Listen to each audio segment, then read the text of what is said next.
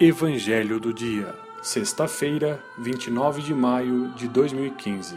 Evangelho de São Marcos, capítulo 11, versículos de 11 a 26. O Senhor esteja convosco, Ele está no meio de nós. Proclamação do Evangelho de Jesus Cristo, segundo Marcos. Glória a vós, Senhor.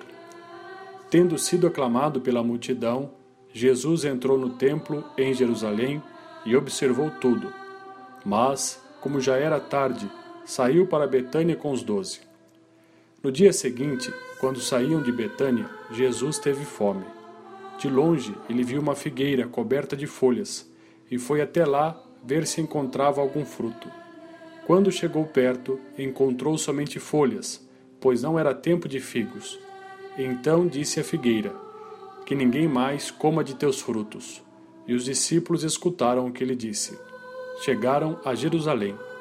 Jesus entrou no templo e começou a expulsar os que vendiam e os que compravam no templo. Derrubou as mesas dos cambistas e as cadeiras dos vendedores de pombas.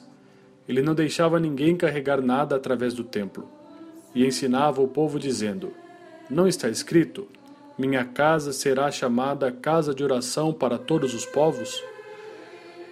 No entanto, vós fizestes dela uma toca de ladrões. Os sumos sacerdotes e os mestres da lei ouviram isso e começaram a procurar uma maneira de o matar. Mas tinham medo de Jesus, porque a multidão estava maravilhada com o ensinamento dele.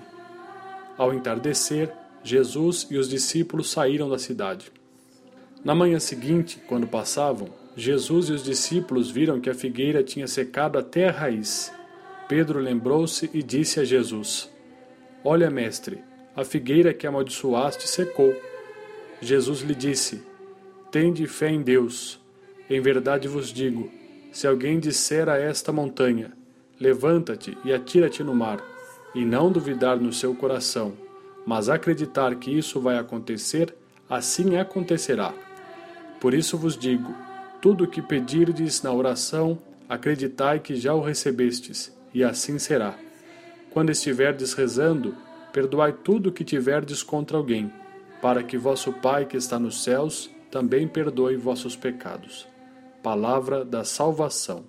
Glória a vós, Senhor.